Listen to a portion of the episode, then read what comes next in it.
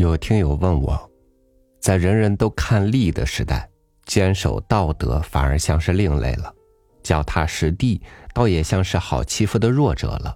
这时候心底那种对良善的向往，那种坚持，还有意义吗？我相信今天的文章或许会给一个答案。与您分享丁立梅的文章，《风》。会记得一朵花的香。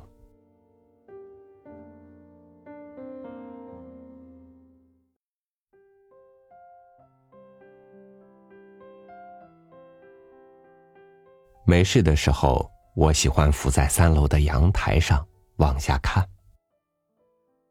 那儿几间平房，坐西朝东，原先是某家单位做仓库用的，房很旧了。屋顶有几处破败的很，像一件破棉袄，露出里面的絮，絮是褐色的木片子。下雨的天，我总担心它还会不会漏雨。房子周围长了五棵紫薇。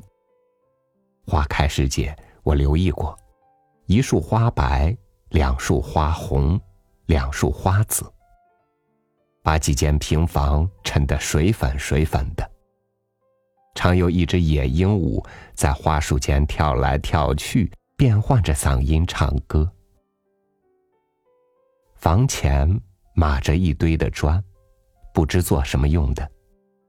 砖堆上很少有空落落的时候，上面或晒着鞋，或晒着衣物什么的。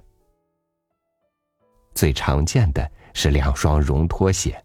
一双蓝，一双红，它们相偎在砖堆上，孵太阳，像夫与妇。也真的是一对夫妇住着，男的是一家公司的门卫，女的是街道清洁工。他们早出晚归，从未与我照过面，但我听见过他们的说话声，在夜晚，鱼鱼的像虫鸣。我从夜晚的阳台上往下望去，望见屋子里的灯光和在灯光里走动的两个人影。世界美好的，让人心里长出水草来。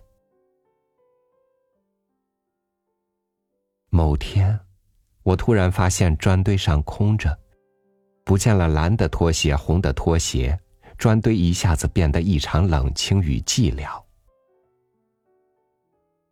他们外出了，还是生病了？我有些心神不宁。重见他们是在几天后的午后。我在阳台上晾衣裳，随意往楼下看了看，看到砖堆上赫然躺着一蓝一红两双绒拖鞋，在太阳下相偎着，仿佛他们从来不曾离开过。那一刻，我的心里腾出欢喜来。感谢天，他们还都好好的在着。做宫廷桂花糕的老人，天天停在一条路边儿他的背后是一堵废弃的围墙，但这不妨碍桂花糕的香。他跟前的铁皮箱子上。叠放着五六个小蒸笼，什么时候见着都有袅袅的香雾在上面缠着绕着，那是蒸熟的桂花糕，好闻的味道。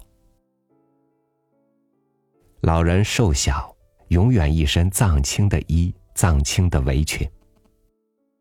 雪白的米粉被他装进一个小小的木器具里，上面点缀桂花两三点，放进蒸笼里。不过眨眼间，一块桂花糕就成了。停在他那儿买了几块尝，热乎乎的甜，软乎乎的香，忍不住夸他：“你做的桂花糕真的很好吃。”他笑得十分十分开心。他说：“他做桂花糕也好些年了。”我问。祖上就做吗？他答：“祖上就做的。我提出要跟他学做，他一口答应。好。于是我笑，他笑，都不当真，却喜欢这样的对话，轻松愉快，人与人不疏离。再路过，我会冲着他的桂花糕摊子笑笑，他有时会看见，有时正忙看不见。看见了，也只当我是陌生的，回我一个浅浅的笑。来往顾客太多，他不记得我了。但我知道，我已忘不掉桂花糕的香，许多小城人也都忘不掉。现在每每看到老人在那里，心里便很安然，像小时去亲戚家，拐过一个巷道。望见麻子师傅的烧饼炉，心就开始雀跃。哦，他在呢，他在呢。麻子师傅的烧饼炉是当年老街的一个标志，他和老街一起成为一代人的记忆。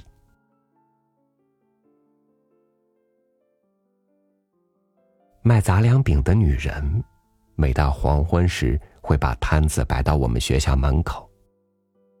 两块钱的杂粮饼现在涨到三块了，味道很好。有时我也会去买上一个。时间久了，我们相熟了，遇到时会微笑、点头，算作招呼。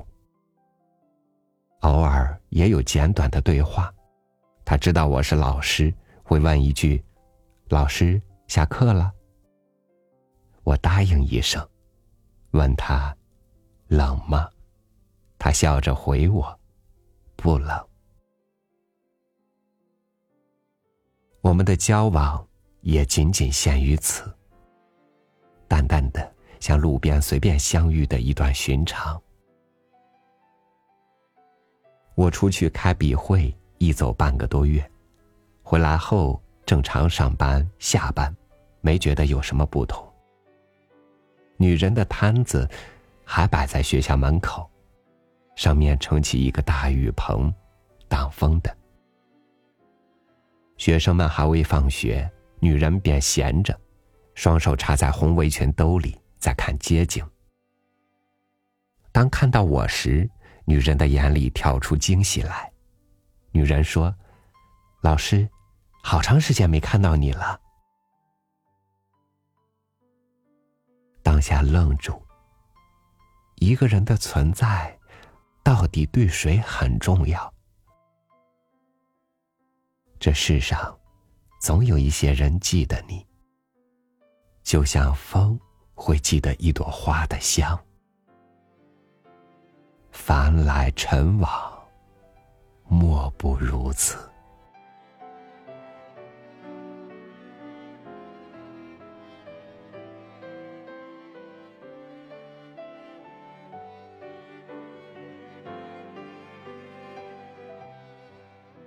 花自顾的香着，人自顾的活着，就像风记住了花的香，也会有人记住你的好。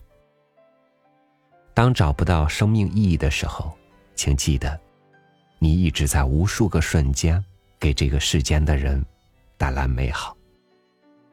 所以，此刻我无比的感激，并且深爱着自己，也想深深的感谢你。感谢您收听我的分享，欢迎您关注微信公众号“三六五读书”，和我一起听见文章里春天花开的声音。我是超宇，祝您晚安，明天见。